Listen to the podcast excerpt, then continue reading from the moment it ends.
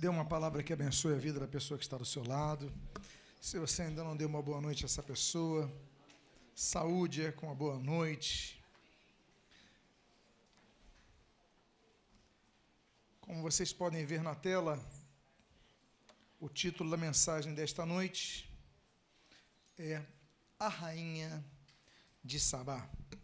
Eu convido a que você abra a sua Bíblia no primeiro livro dos Reis, capítulo de número 10.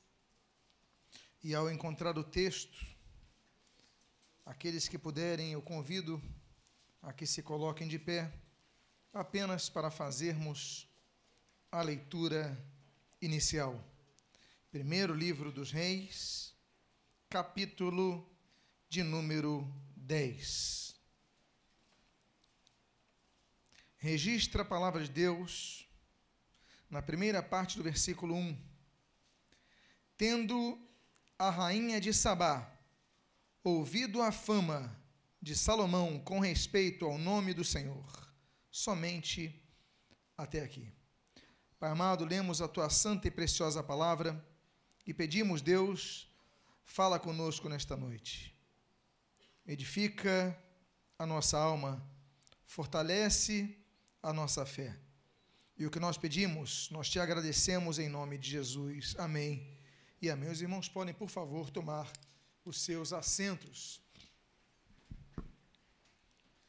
Não há uma certeza sobre o local exato de Sabá, mas dentre as várias opiniões, duas sobressaltam e são as mais consideradas como prováveis. Uma delas é na Etiópia e a outra delas no Iêmen. Não por acaso o governo de Israel ele efetuou duas operações de resgate, tanto na Etiópia, com chamados falachas, que se dizem descendentes, e se muitos entendem que são ou são, de Salomão com a rainha de Sabá. E também fez uma operação, tapete mágico, chamada essa operação, no Iêmen para resgatar um grupo de pessoas adeptas do judaísmo naquela região no extremo oriente da Península Arábica. De todo modo, ainda que não possamos definir com exatidão o local o fato é que a rainha de Sabá ela é muito conhecida nas histórias que se contam a respeito das suposições de uma menção que aparece nesse capítulo. O que nós sabemos da rainha de Sabá surge nesse contexto que havemos de nesta noite compartilhar. E o primeiro texto que nós lemos nesse versículo 1 diz: Tendo a rainha de Sabá ouvido a fama de Salomão com respeito a quê? Ao nome do Senhor. Não sabemos com exatidão qual é o nome do Senhor. É o inominável. Não há como entender. Alguns dizem que é Jeová, utilizando o tetragrama sagrado YHWH e colocando as vogais, por exemplo, de, de é, Adonai. Outros entendem que Yahvé colocando então as vogais de eu sou. O fato é que, independentemente do nome dele, o fato é que o nome de Deus, ou o sentido do nome de Deus, ou a ideia do nome de Deus, é um nome reverenciado. A Bíblia diz, em Êxodo, como nós conhecemos, que o nome dele é o Senhor de guerra. O nome dele é o Senhor, como diz Êxodo, capítulo número 15. A Bíblia diz que Deus se apresenta a Moisés ali no deserto de Midian, como eu sou o que sou. A Bíblia diz, por exemplo, no Salmo de número 5, benditos aqueles que amam o nome do Senhor, em ti te glorie se gloriem. O nome do Senhor, ele aparece nessa história como o principal foco da fama de Salomão, tendo ouvido a rainha de Sabá, diz o texto, a fama de Salomão com respeito ao nome do Senhor. A primeira coisa que nós aprendemos nesse contato da rainha de Sabá com o rei Salomão é que o que o rei Salomão fazia glorificava o nome do Senhor. O que o rei Salomão fazia apontava para o nome do Senhor. E nós devemos aprender isso. O que nós fazemos deve refletir a glória do Senhor. Muitas vezes nós vemos pessoas que querem sua própria glória, se esquecem de glorificar a Cristo. Muitas vezes nós vemos pessoas, ministérios, pastores, que falam de si, falam de suas obras, mas nunca apontam a glorificação a Deus. Isso está errado. Por isso que no concílio, na Assembleia de Westminster, o parlamento britânico, ele se reúne em 1647, e quando se estabelece ali o catecismo de Westminster, o seu primeiro decreto ele aponta, olha, tudo o que deve ser feito, todas as coisas devem apontar para a glória de Deus. João Calvino, reformador de Genebra, ele trabalha muito isso. Tudo que nós fazemos deve redundar na glória de Deus. O que nós fazemos em nossas vidas, o que nós fazemos em nossa profissão, o que nós fazemos em nossa casa, o que nós fazemos em nossa carreira, tudo isso deve glorificar ao Senhor. E essa é a primeira coisa que nós aprendemos. E o texto então continua dizendo nesse mesmo versículo de número 1: Veio prová-lo com perguntas difíceis. Amados irmãos, prova é algo que todos nós passamos. A Bíblia diz em Deuteronômio capítulo número 8 que Deus levou Israel ao deserto para ser provado. Deus levou Israel ao deserto. A Bíblia diz no livro de Lucas, no Evangelho de Lucas, capítulo 4, assim como Mateus, capítulo 4, que o Senhor Jesus ele foi levado para o deserto pelo Espírito Santo de Deus a fim de ser tentado pelo diabo. Ele foi levado pelo Espírito Santo de Deus para o deserto. Há muitos desertos em nossas vidas que, na verdade, não são conduzidos por causa de nossas decisões ou por causa da exclusiva vontade do diabo em nos derrubar, não. Muitas vezes Deus nos leva para nos provar. É por isso que nos lembramos, por exemplo, do livro de Salmo, o Salmo de número 11, ele diz que Deus prova o justo. Deus prova o justo. Ah, mas eu ajo com justiça. Eu procuro ter uma vida santa. Eu procuro ter uma vida reta. Olha, eu não faço isso, não faço aquilo, não mato, não roubo, não, eu faço tudo certinho. Por que, que eu estou passando por isso? Salmo 11, Deus prova o justo. Ele não está dizendo que Deus prova o injusto. Ele prova a pessoa que pratica a justiça. E por que, que Deus quer provar isso? Porque Provérbios capítulo 17, a Bíblia diz que Deus prova o coração. Então, na verdade, quando ele prova o justo, ele está provando o que o provérbio número 17 fala. Deus está provando o nosso coração. É por isso que nós devemos entender que nós devemos ser pessoas aprovadas. Como diz Tiago, capítulo 1, por exemplo, que nós somos pessoas que passamos por provas. Mas a Bíblia diz: olha, feliz é aquele que é provado, porque depois de ter sido aprovado, o que, que ele acontece? Receberá a coroa da vida. A coroa da vida, ela não é dada a qualquer pessoa. A coroa da vida, segundo a palavra de Deus nos ensina, ela é oferecida somente àqueles que, quando aprovados, quando provados, são aprovados. Porque a prova, ela traz dois resultados na vida do cristão. Ou ela aprova, ou ela reprova. A nossa vida, meus amados irmãos, é uma vida de provação. Nós somos tentados em todas as coisas, sempre, todos os dias somos tentados. Nem o Senhor Jesus foi isento da tentação. Aliás, Hebreus capítulo número 4 fala sobre isso, 1 Pedro capítulo número 2 fala sobre isso, Lucas fala sobre isso capítulo 4, Mateus fala sobre isso capítulo 4. Jesus vai ser tentado em todas as áreas, mas Jesus vai ser aprovado. Nós somos provados. Mas somos provados para Deus provar o nosso coração, para ver se seremos então aprovados.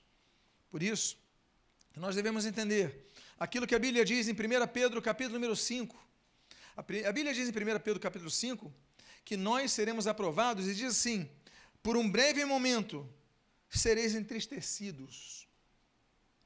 Mesmo na provação, sabendo nós que Deus está ao nosso lado, seremos entristecidos. Existe um evangelho mentiroso que é pregado por aí, que é o evangelho sem cruz.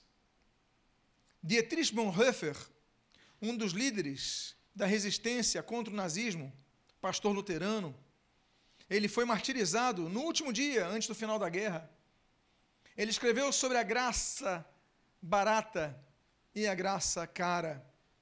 E ele diz aquilo que Lutero, o reformador, escreveu, por exemplo, em 1518, quando Lutero começa a trabalhar e tramitar a respeito da crux gloria, da teologia da cruz e da teologia da glória. Muitos querem fugir de um evangelho que você tem que resistir ao diabo, de um evangelho que você tem que, tem que, tem que combater o pecado. Muitos querem estar na igreja, ouvem a palavra, gostam do louvor, gostam da rotina, dão a paz do Senhor para os irmãos, vivem uma vida religiosa, mas voltam para suas vidas e continuam vivendo uma vida em pecado. É um evangelho sem cruz. É um evangelho sem a morte do nosso eu. É um evangelho sem a submissão de nossa vontade, a submissão da vontade de Deus. Então, meus amados, a provação, ela tem que ser feita ainda que nós passemos, como diz 1 Pedro capítulo 1, por um período de sofrimentos. Agora, nós também podemos provar a Deus. A Bíblia diz no Salmo 34, ó, oh, provai-me, e que mais que diz? A Bíblia diz, provai e vede que o Senhor, meus amados irmãos, nós podemos provar a Deus. Não provar no sentido de derrubá-lo, mas fazer provas a Deus, fazei prova de mim, diz o Senhor, não é isso que diz Malaquias? Nós devemos fazer provas a Deus, pedir a Deus, não para não que nós estejamos numa posição superior, nada disso, mas é Deus dá a prova. Se Deus tiver que molhar o novelo de lã no meio da seca, se Deus tiver que deixar o novelo de lã seco no meio da chuva, que assim aconteça. Mas Deus prova os seus e Deus permite mostrar o seu poder e a sua fidelidade aos seus filhos. Amados irmãos, a Bíblia diz então que a rainha de Sabá, ela tendo ouvido falar da fama de Salomão em relação ao nome do Senhor e veio prová-lo por perguntas difíceis, a Bíblia diz: chegou a Jerusalém. Ela chegou a Jerusalém, ela ouviu falar de Salomão, mas não esperou que Salomão a visitasse. Ela foi até Salomão ela foi até Jerusalém. Muitas pessoas ouvem falar do nome de Jesus, mas não se aproximam de Deus. Muitos ouvem falar do poder de Deus, mas não querem se comprometer com Deus, não querem buscar a Deus. Buscar é o Senhor enquanto se pode achar.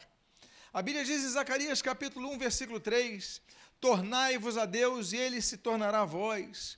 Esse texto é replicado em Tiago, capítulo 4, versículo 8, que diz: Chegai-vos, pois, a Deus, e ele se chegará a vós.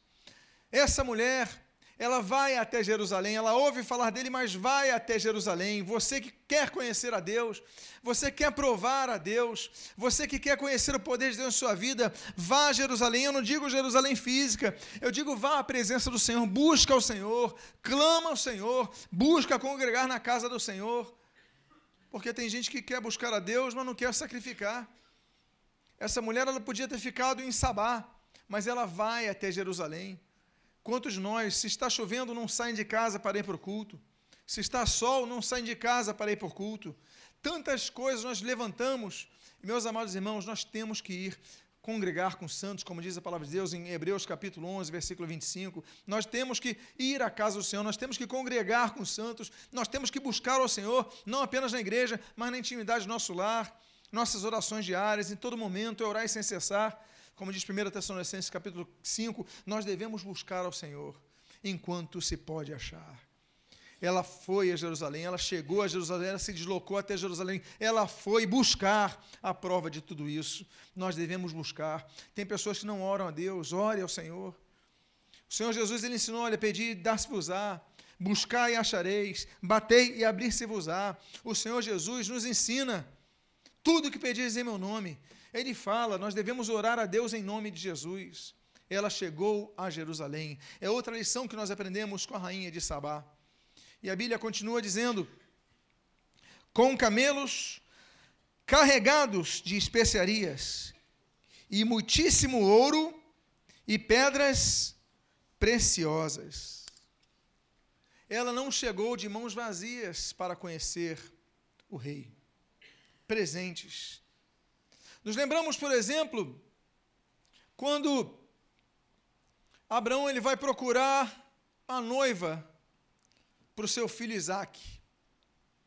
Abraão está com uma idade, ele tem parentes numa determinada região, e ele manda o servo dele, um Damasceno, um homem de Damasco, chama de Eliezer, e diz a Bíblia, em Gênesis capítulo 24, que ele chega cheio de presentes para dar para Rebeca, a futura esposa de Isaac. É um homem que chega com presentes para oferecer, por quê? Porque aquilo era precioso. Está fazendo uma analogia do casamento de Jesus com a igreja. Nós devemos oferecer a Deus, oferecer a nossa vida a Deus, nos entregar a Deus como, como entrega, algo precioso. E quando nós falamos de presente, nos lembramos, por exemplo, do presente que o povo dá ao rei Josafá.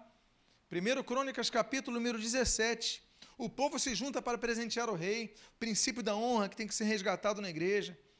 Mas o mais belo presente, não mais importante, mas o mais belo que uma pessoa na terra recebeu, é aquele que registra em Mateus capítulo número 2, quando aqueles, aqueles, é, aqueles astrônomos do Oriente eles chegam com três presentes simbolizados ali. Você pode me lembrar quais?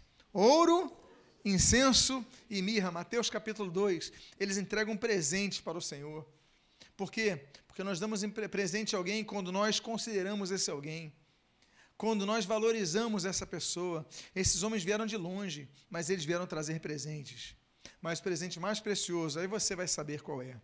Não existe presente mais precioso na face da terra que um dia pode ser entregue, senão aquele que consta no que Lutero chamava de o pequeno evangelho, João 3,16, que diz: Pode me ajudar? Porque Deus amou o mundo que deu para que todo aquele não se perca a vida eterna.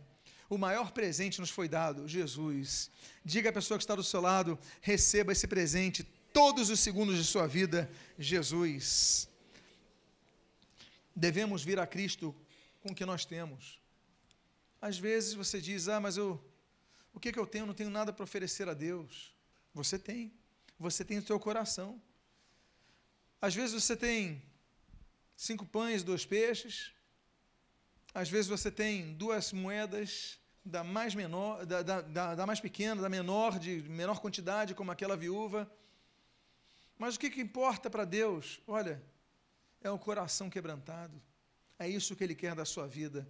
Você se chegar a Deus. É isso. Ela veio com camelos carregados de especiarias e o texto continua dizendo o seguinte: E compareceu, e compareceu diante de Salomão e lhe expôs tudo quanto trazia em sua mente. Amados irmãos, não andeis ansiosos de coisa alguma, Filipenses 4:6. Mas que vocês possam entregar a Deus as vossas petições, corações e súplicas com ações de graças. Não andeis ansiosos. Ela se expôs diante do rei Salomão nós devemos nos dispor diante do nosso Rei, nós devemos abrir nossos corações diante do nosso Rei, nós devemos orar ao Senhor, ter uma vida de intimidade com Deus, orar em todo o tempo. Há pessoas que choram a Deus antes de uma entrevista de emprego e antes da prova do vestibular. Você já viu crente assim? Vai fazer a prova do vestibular, Senhor, me abençoa. Ou se não, quando vai para um avião e passa por um período de turbulência, o avião começa a tremer, a pessoa começa a orar. Tirando esses momentos, vestibular, emprego, ou, ou, ou turbulência no voo, a pessoa não ora. Nós devemos orar em todo o tempo, acorda, ora ao Senhor. Começa agradecendo a Deus pela noite que Ele te deu, pela cama que Ele te ofereceu, pelo travesseiro que te permitiu ter. Peça ao Deus a, a sabedoria pelo dia, peça a Deus a direção pelo dia, peça a Deus a proteção nesse dia. Nós devemos orar. Essa mulher nos ensina que ela chegou ao rei e colocou tudo para ele, ele expôs tudo quanto trazia em sua mente. Nós devemos compartilhar tudo a Deus, falar tudo com o Senhor: Senhor, eu estou passando por isso. E olha, não é só falar coisa boa, é falar e reclamar também: Senhor, pisaram no meu pé. Eu não entendi, eu já compartilhei isso com os irmãos. Eu não entendia porque Davi era homem segundo o coração de Deus. Davi foi um homem adúltero.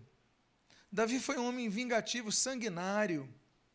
E muitas vezes nós vemos maldade em Davi. Davi não é um modelo de vida para nós, não. Foi um grande rei, um modelo quando jovem, deu coragem dele, enfrentando Golias, tantas coisas nós vemos boas em Davi, mas em outros aspectos, exemplos negativos. Aí você vai ler alguns salmos precatórios, ele diz, ah, que mendiga os meus inimigos, os filhos dele, caem os dentes dos filhos dele. Gente, coisa que ele não entende. Eu falava, por que, que esse homem é segundo o coração de Deus? Tem tantos homens melhores que Davi na Bíblia. Mas por que, que ele era segundo o coração de Deus? Depois eu vim entender. Eu vim entender que esse homem era segundo o coração de Deus, por quê? Porque ele era sincero diante do Senhor. Ele dizia o que sentia. Tanto é que depois de ele desejar coisas ruins para os inimigos, ele falava: Senhor, sonda meu coração. Vê se há em mim algum caminho mau, me livra desse caminho. Senhor, me perdoa, perdoa o meu desejo. Ele se abria. Ele falava, olha que, que aconteça isso com meus mas depois ele fala, Senhor, me perdoa, porque o meu caminho não é bom, não é perfeito. Davi, então, era sincero diante de Deus. Há pessoas que só querem fazer orações bonitas a Deus, conjugar verbos bonitos diante de Deus. Mas o que Deus quer muitas vezes é oração feia, com erro de português, soluçando, chorando, nem completando frase, mas que Deus quer um coração quebrantado. Por isso que Ele quer um homem segundo o coração dele, uma mulher segundo o coração dele, sinceros. Se expõe a Deus, abra o seu coração. Há coisas que você não pode falar com mais ninguém nessa terra. Há coisas que você não pode compartilhar com ninguém, mas com Deus você pode abrir seu coração e falar todas as coisas com Ele. Então, antes de orar, coloca, abre o teu coração diante de Deus. Fala, Deus, olha, eu penso tudo isso. Eu estou com raiva de fulano, eu tô, eu falho, estou com ciúme de Beltrano, eu estou com isso, estou com aquilo, sentimentos ruins. Mas depois você fala, Senhor, mas limpa o meu coração, me perdoa, me ajuda, é preciso da tua ajuda. Aí Deus vai lá, renova, cura, restaura, orienta e te faz crescer. Mas seja sempre sincero diante de Deus porque é isso que ele valoriza, é isso que ele quer. Não é isso que nós aprendemos com essa rainha quando chega na presença do rei? É isso que nosso rei quer. O texto continua dizendo: Salomão lhe deu resposta a todas as perguntas, e nada lhe houve profundo demais que não lhe pudesse explicar. A Bíblia diz no provérbio de, do capítulo 16, o coração do homem faz muitos planos, mas a resposta certa dos lábios vem do Senhor. Todas as respostas que ela precisava, o rei lhe a deu. Todas as respostas que nós precisamos, nosso rei nos dá. Nem sempre vai nos responder como nós queremos. Deus pode responder de três formas. Deus pode responder sim, e de imediato, como respondeu ali em 1 Reis 18, no Monte Carmelo, quando Elias clamou Senhor e desceu fogo do céu. Deus pode responder não, como foi o caso de Davi, quando o filho do seu adultério nasceu doente, ficou doente, e ele se separou, Deus cura o meu filho, e a criança morre. Deus respondeu não. E Deus pode responder, espere, como diz o Salmo 40. Nós devemos então aprender que, independentemente da resposta que Deus nos dê, o que importa é que a resposta venha, mesmo que seja um não. Eu fico pensando na minha vida, se tudo que eu pedi, Deus me ouvisse, não teria sido bom para mim. Olha, quando eu era criança, eu pensava como menino, não é, disso, não é isso que Paulo fala aos Efésios capítulo 4, versículo 14? Olha, eu pensava que nem menino. Aí você fica adolescente, você já pensa diferente. Aí você se torna adulto, fica de... nós vamos amadurecendo e vendo que decisões que nós tomamos ou desejos nossos já não seriam aplicáveis no dia de hoje. Nós continuamos sendo crianças, dependendo do nosso pai. O que importa é que Deus dê resposta, mesmo que seja um não, mesmo que seja um aguarde, mesmo que seja tenha paciência e espere mais. Porque muitas vezes o silêncio de Deus é o aguarde que a gente não quer. Mas nós devemos esperar a resposta do Senhor, porque a resposta certa dos lábios vem do Senhor, como dissemos aí em Provérbios capítulo 16, versículo 1. A Bíblia então continua dizendo: Vendo, pois, a rainha de Sabá toda a sabedoria de Salomão. Amados irmãos, Provérbio capítulo número 9 diz que o temor do Senhor é o princípio da sabedoria. Não há sabedoria mais elementar para o servo de Deus que temer ao Senhor. Quando nós tememos ao Senhor, nós cremos que existe alguém que está acima de nós, com mais sabedoria, com mais entendimento, com visão, com o nosso destino em Suas mãos. Nós tememos a Deus e Deus nos dá sabedoria. Não é isso que Tiago diz? Se alguém precisa de sabedoria, peça a Deus. Deus dá sabedoria. É por isso que antes de algumas decisões, você tem que clamar a Deus. Eu não digo sabedoria, eu não digo resposta. Eu digo sabedoria para lidar com situações. Porque às vezes você chega assim, eu vou fazer uma prova vestibular, você não estuda nada, fica no videogame, aí chega na prova, Deus me ajuda com a prova que eu tire um 10. Aí você tira um zero. Porque Deus não vai te ensinar algo que você não estudou também. Não é verdade? Não é esse tipo de resposta que nós precisamos. Nós precisamos saber sabedoria para lidar com problemas que nós vivemos, com situações difíceis. Olha, eu estou desempregado, estou passando uma dificuldade, alguém me traiu, alguém me abandonou. O que, que eu vou fazer na minha vida? E ninguém pode dar, e Deus então te dá sabedoria, te dá direção. Que caminho eu devo tomar? Deus te dá direção. O Espírito Santo começa a te incomodar, não faça isso, e você, opa, não vou fazer, você, você para um pouquinho, muitas vezes tem que recuar porque a sabedoria vem do Senhor, mas ela se principia no temor ao Senhor. Quantas coisas nós aprendemos com o encontro da rainha de Sabá com o rei Salomão, não é verdade? Mas o texto continua mostrando mais coisas.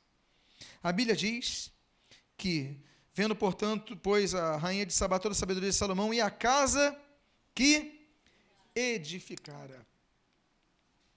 Quero falar de três casas, são tantas casas que Jesus entrou. São tantas casas que a Bíblia menciona, mas quero falar de três casas. Eu quero falar, por exemplo, de uma casa na Grécia, na cidade de Filipos. Atos capítulo 16. Quando Paulo e Silas saem da prisão, eles vão até o carcereiro e diz, dizem: Crê no Senhor Jesus Cristo e serás salvo, tu e a tua casa. A primeira casa é a casa da esperança a esperança da salvação pelos seus parentes. Nós devemos orar pelos nossos parentes que estão perdidos. Nós não podemos desistir. Se você crê no Senhor Jesus, continue orando por eles. Não desistam, segundo, claro que a decisão é deles. Claro que ninguém vai ser convertido a fórceps. O Espírito Santo ele bate na porta e permite que a porta seja aberta para que ele entre. Mas nós devemos orar para que Deus quebrante aquele coração através do seu Santo Espírito crê no Senhor Jesus, será salvo tu e tua casa. Aquele carcereiro levou a família, levou Paulo e Silas para sua casa, pregaram o evangelho, toda a família creu e foi batizada. Além de Atos 16, existe uma outra casa.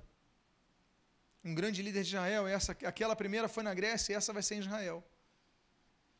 Josué capítulo 24 diz: Eu e minha casa serviremos ao Senhor. O segundo ponto é a responsabilidade que você tem que ter em conduzir a tua casa ao Senhor. Josué era o líder na casa dele.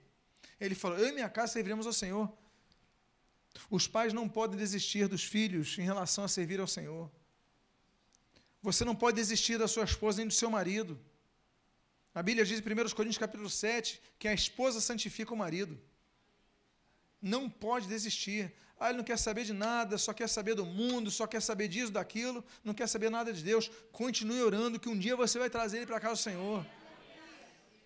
Eu e minha casa serviremos ao Senhor. Que seja esse texto, Josué 24, para a sua vida. E é um terceiro tipo de casa. Eu mencionei a de Atos 16, mencionei de Josué 24, mas eu quero mencionar aquela casa que é citada, na verdade são duas, citadas por Senhor Jesus no final do sermão da colina, no sermão do monte que está em Mateus capítulo 7.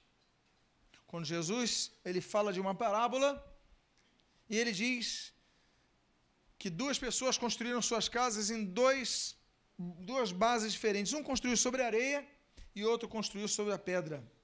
E vieram os ventos, sopraram, sopraram os ventos, subiram os rios, deram com ímpeto contra a casa, e enquanto a casa de areia caiu, foi derrubada, foi destruída, a casa na pedra permaneceu firme.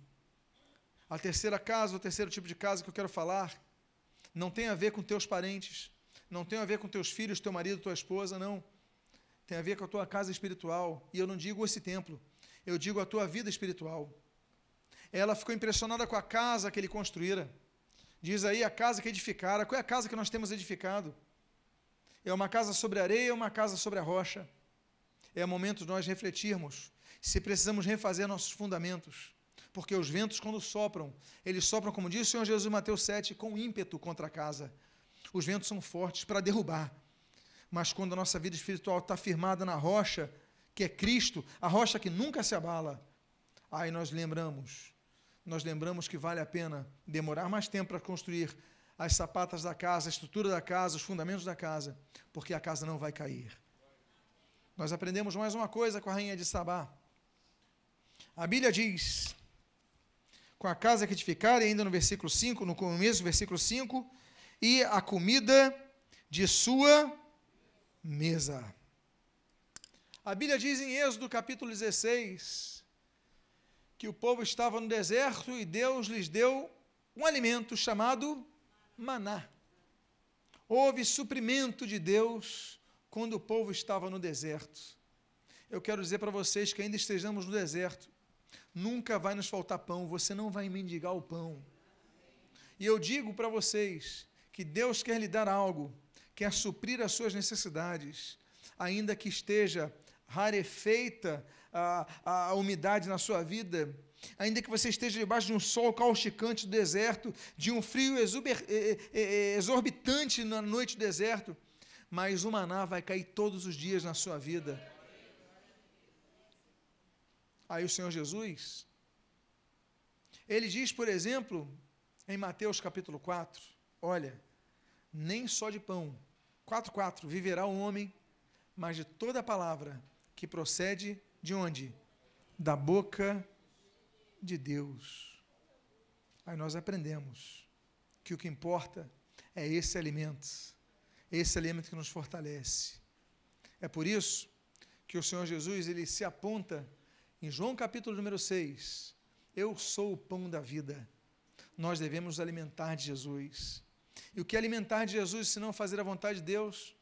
Por isso que Jesus responde em João capítulo 4, versículo 34, o seguinte: Olha, o meu alimento é fazer a vontade de meu Pai. Nós devemos então nos alimentarmos, devemos nos alimentar de fazer a vontade de Deus a cada dia. Porque quando nós fazemos a vontade de Deus, Ele nos manda o maná. Quando nós fazemos a vontade de Deus, Ele nos fortalece, nos alimenta, ainda que estejamos passando por problemas. Ela verificou a comida de sua mesa. E a Bíblia continua dizendo: e o lugar dos seus, de seus oficiais. Meus amados irmãos, ela fica impressionada com a sabedoria de Salomão, ela fica impressionada com a casa que Salomão constrói, ela fica impressionada com os alimentos que estão presentes na mesa de Salomão, mas ela fica impressionada com seus oficiais. Organização. Não existe nenhum exército na terra, nenhum exército em todos os países da terra que consiga vencer uma batalha se esse exército não for organizado. Se eles não gastarem tempo para prepararem estrutura hierárquica no deserto, se eles não gastarem tempo em os atiradores treinarem o tiro, e os peões aprenderem técnicas de espionagem, pessoas aprenderem técnicas de camuflagem, desembarque, paraquedismo, isso tudo demora tempo. Mas aí vai ficando o exército organizado. E quando chega o momento da batalha, aí nós estamos preparados. Tem crente que não lê a Bíblia. Tem crente que nunca ora. Tem crente que não exerce a sua fé no seu dia a dia. Ele não se prepara. Ele não se organiza. Ela fica impressionada com os oficiais, eu fico imaginando aquele grupamento de pessoas trabalhando na casa, trabalhando no templo, trabalhando eh, nos muros da cidade, organização.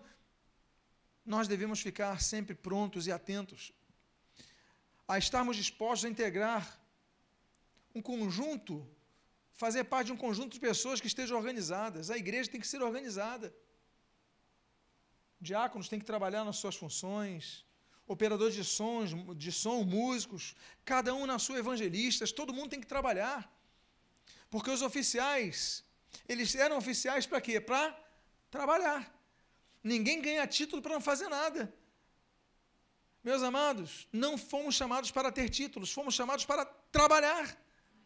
O título é uma consequência. O título é um atestado de funcionalidade. E, meus amados irmãos, todos nós devemos nos inconformar. Mas eu só vim na igreja para ouvir a pregação, isso é muito pouco. Nós devemos trabalhar, nós devemos nos, para que possamos ver, olha, os oficiais da igreja, todos aqui trabalhando nas suas funções. Sei que isso cansa. Sei que temos outras responsabilidades, mas não podemos tirar a mão do arado. O Senhor Jesus ele falou: Olha, aquele, pois, que tendo colocado a mão no arado, olha para trás, não é digno do reino, não está apto para o reino. Aí nós aprendemos. Por quê? Porque o versículo continua dizendo o seguinte: E o serviço de seus, o quê? Seus criados. O Senhor Jesus, ele quando veio à terra, ele diz o seguinte: Olha, eu não vim para servir, eu não vim para ser servido, eu vim para servir. Paulo, quando ele se apresenta, ele usa uma palavra em grego que a tradução no português ficou muito leve. Que no português Paulo fala assim: Eu, servo de Cristo. Só que no grego está assim: Tu dulos tu Cristo. Ou seja, dulos, dulos significa escravo de Cristo. Nós somos escravos de Deus não porque fomos presos, mas por prazer. O escravo, o que, que significa nesse sentido? Qual é o sentido de escravo? Não é contra a vontade, não. É no sentido que nós pertencemos totalmente ao nosso Senhor. Por isso servimos. Servimos com amor e com alegria. Nós devemos aprender a servir ao Senhor de várias formas. Por exemplo, Salmo número 11 nos ensina a servir a Deus com temor. É o primeiro ponto. Lembra que o princípio de sabedoria é o temor ao Senhor? Salmo 11 diz: Olha, vamos servir, sejamos servos com temor ao Senhor. Mas o Salmo de número 100, ele diz que nós devemos servir ao Senhor com alegria e nos apresentarmos a Ele com, a ele com cânticos. Ou seja, devemos aprender a servir ao Senhor com alegria. Nem sempre é fácil. Nós viemos cansados, com problema, aí tem problema em tal lugar, tem problema ali, conta atrasada, eu tenho que servir na casa do Senhor. Aí você serve com tanta dificuldade, mas a Bíblia diz: servir ao Senhor com alegria. Então, que você peça, Senhor, renova minhas forças, me restaura, me dá força, e o Senhor te renova, eu te garanto isso. Para servir, o Senhor te renova. Devemos servir ao Senhor de outra forma também, além de ser com temor, além de ser com alegria. A Bíblia diz em 1 Samuel capítulo 12, que Samuel serviu ao Senhor de todo o seu coração. Ou seja, sirva de dentro, não apenas com as suas mãos. Por isso, você, quando for servir, ora ao Senhor. Senhor, obrigado pelo privilégio que me dás de te servir. A outra forma que nós devemos servir é o que a Bíblia diz em Mateus capítulo 4 e Mateus capítulo 9. Devemos servir ao Senhor imediatamente. Ele abriu a porta, ele te colocou ali para você servir, sirva ao Senhor. Deus te dá a oportunidade, Deus te dá provas para isso. E, de, e Daniel, capítulo número 6, a Bíblia diz que nós devemos servir ao Senhor continuamente. Não é apenas em tal momento ou tal momento, é todo o tempo servir ao Senhor.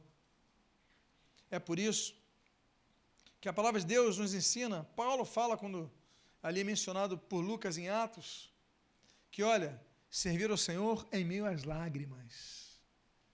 Ainda que estejamos lacrimejantes, chorosos, sofrendo, não deixemos de servir ao Senhor. A rainha de Sabá, ela fica impressionada com o serviço de seus criados. E a Bíblia continua dizendo, e os trajes deles. A Bíblia diz sobre trajes, muitos textos sobre trajes. Nós temos, por exemplo, o traje de José. Ele ganha um traje tão bonito de seu pai que seus irmãos ficam com inveja. Muitas vezes recebemos coisas de Deus que são bênção. Deus nos dá. Não é porque a gente merece, porque deu.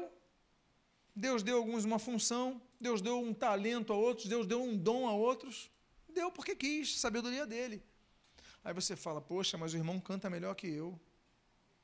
Aí você fica com raiva do irmão porque ele canta melhor do que você. Poxa, o dia que eu cantasse com eles, poxa, eu já estaria no, no máximo, mas eu não canto. Eu canto que nem o pastor. Aí você fica triste. Não, ele toca melhor. Não, mas ele faz isso. Como ele evangeliza. Como essa pessoa.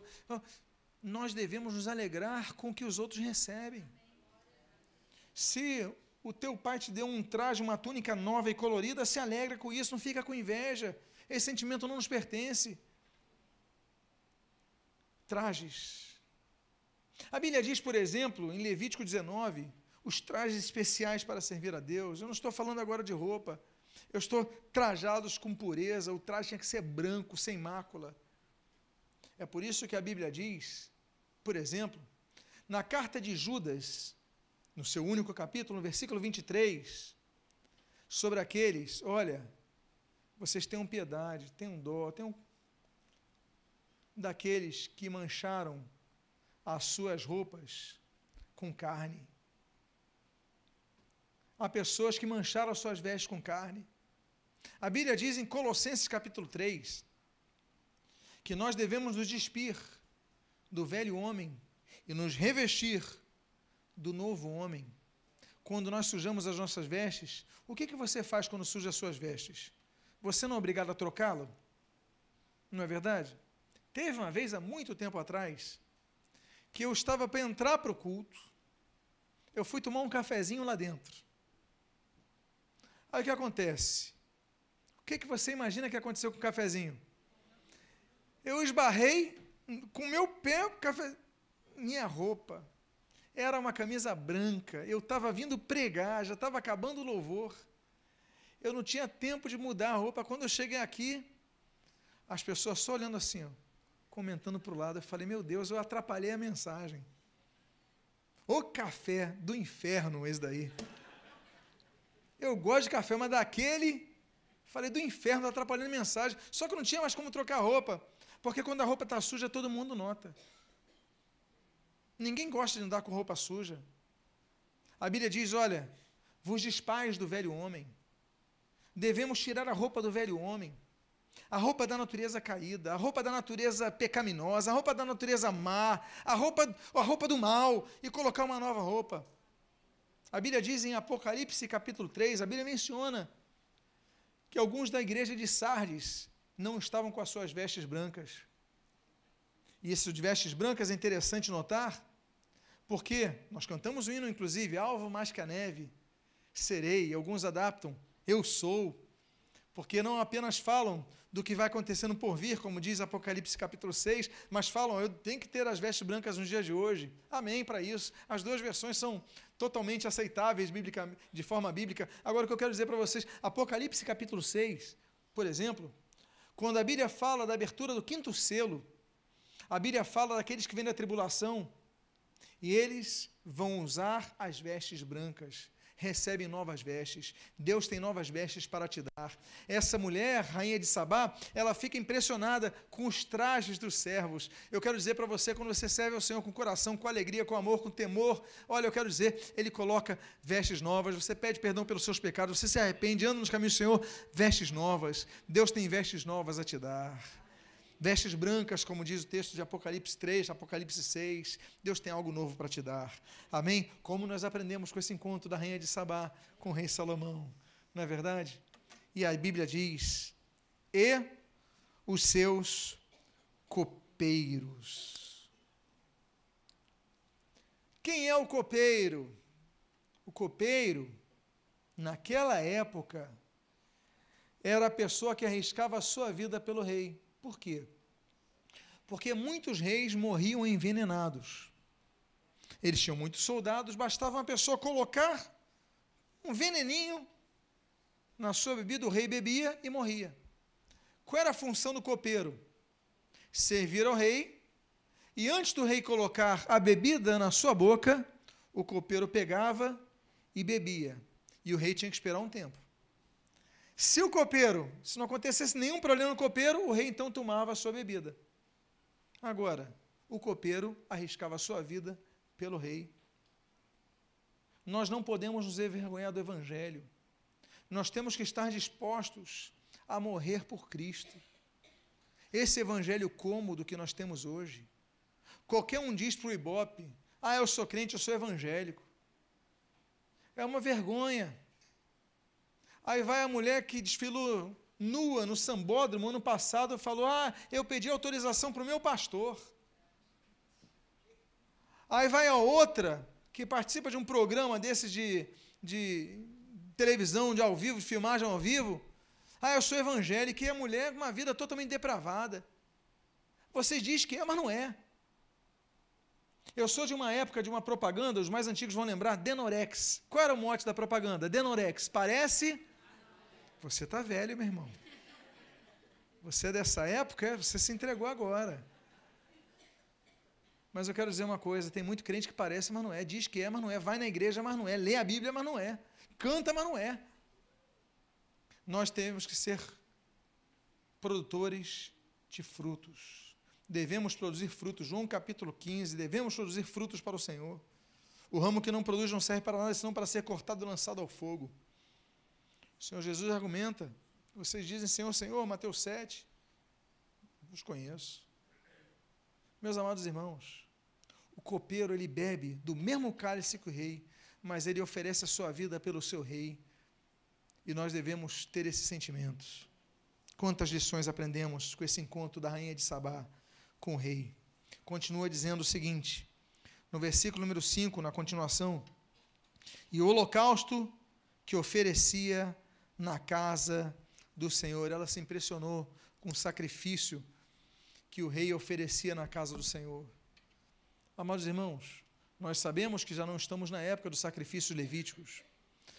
A Bíblia diz que na antiga aliança havia seis sacrifícios. Um era o sacrifício dos sacerdotes, família de Arão e seus filhos.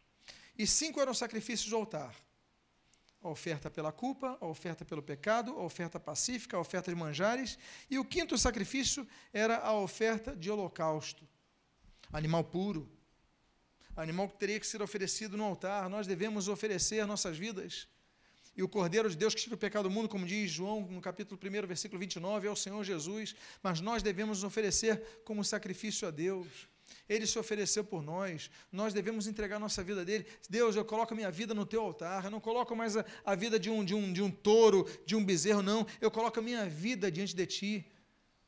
É para entrega para ti, eu vivo para ti, eu quero ser consumido pelo fogo do teu espírito, que o fogo arderá continuamente no altar. Não é isso que diz a palavra de Deus? É esse fogo que nós precisamos. Então ela se admirou com isso e ficou como fora de si nos lembramos daquele Salmo 126, não é verdade?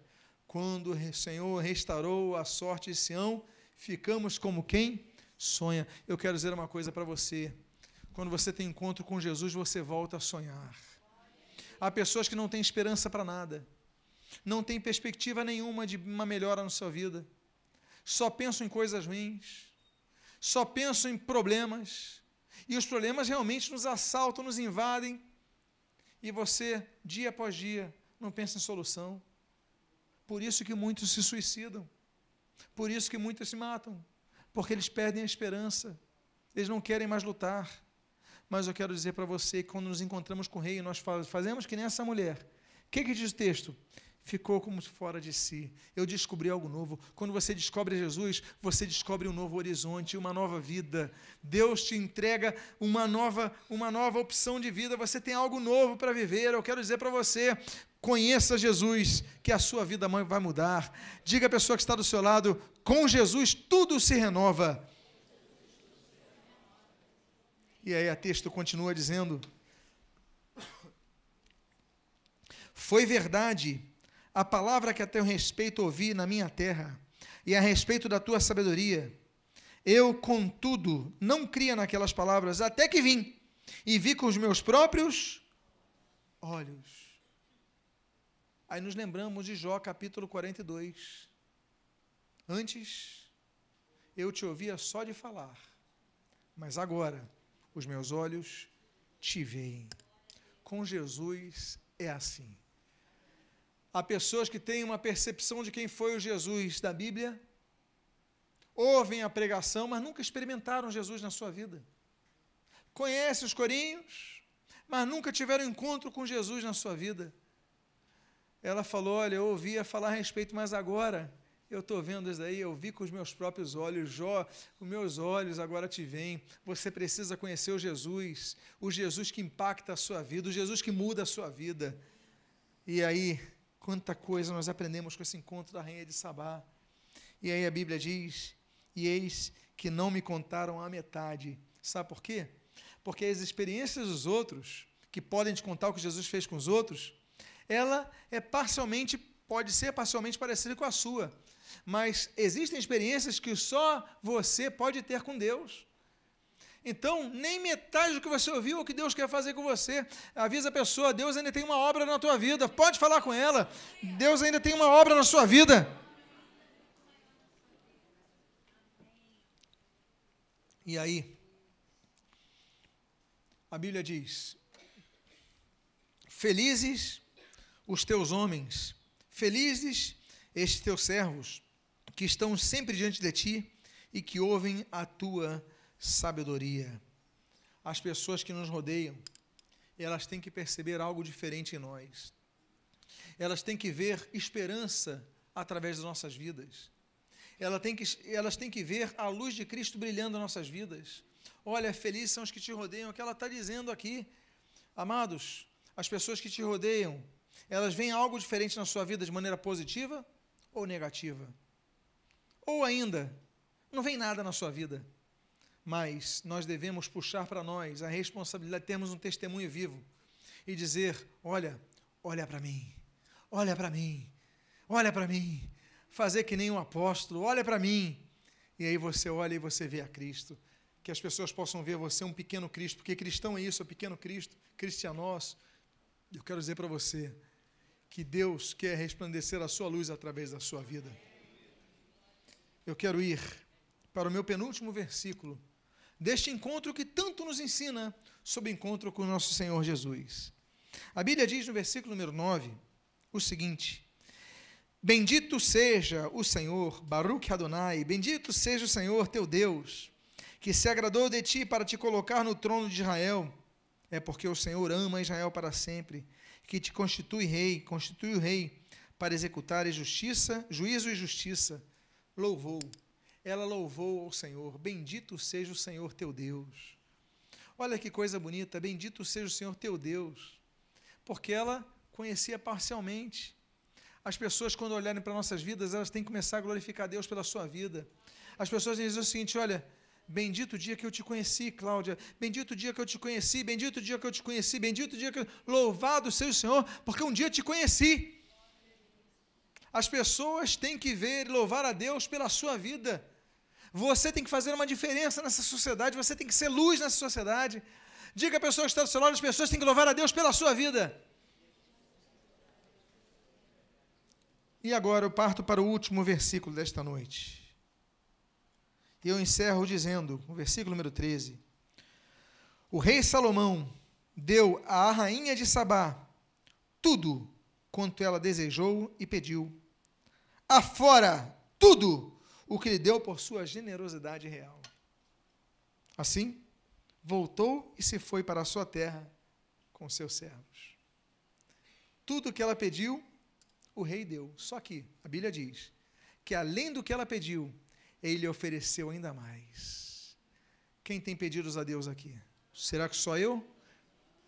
Saiba de uma coisa: Deus quer te dar ainda mais do que você pensou. Fique de pé nesse momento. Eu quero fazer duas orações nesta noite.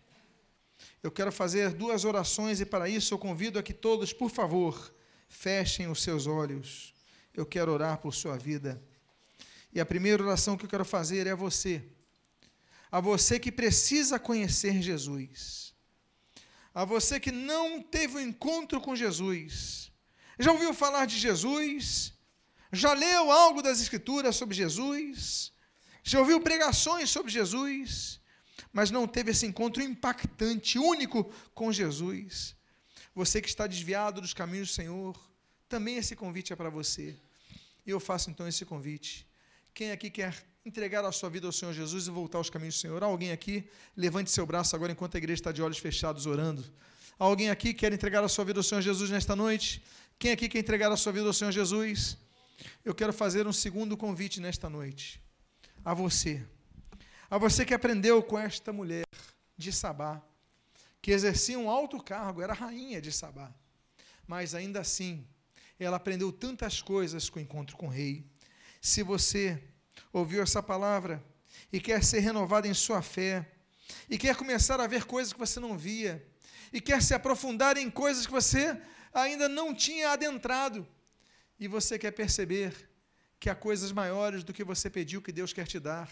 Se você é uma dessas pessoas, coloque a mão no seu coração, quero orar por sua vida. Pai amado, em nome de Jesus. Eu quero te louvar, quero te agradecer, quero te glorificar, porque este encontro que é registrado em 1 Reis, capítulo 10, foi um encontro que marcou esta vida, foi um encontro que marcou um povo. Pai, não existe encontro mais importante do que o um encontro contigo. Pedimos as tuas bênçãos sobre nós. Senhor, que tu não apenas nos responda em todas as nossas indagações, pedimos, Deus, mas que também nos deis muito mais do que nós pedimos ou mesmo pensamos. Abençoa as nossas vidas, fortalece a nossa fé e nos abençoe com esta palavra em nome de Jesus. Amém e amém. Amados irmãos, glorifiquem o nome do Senhor Jesus e diga à pessoa que está do seu lado: Deus tem muito a te dar nesta noite. Pode tomar os seus assentos. Eu quero dizer aos irmãos que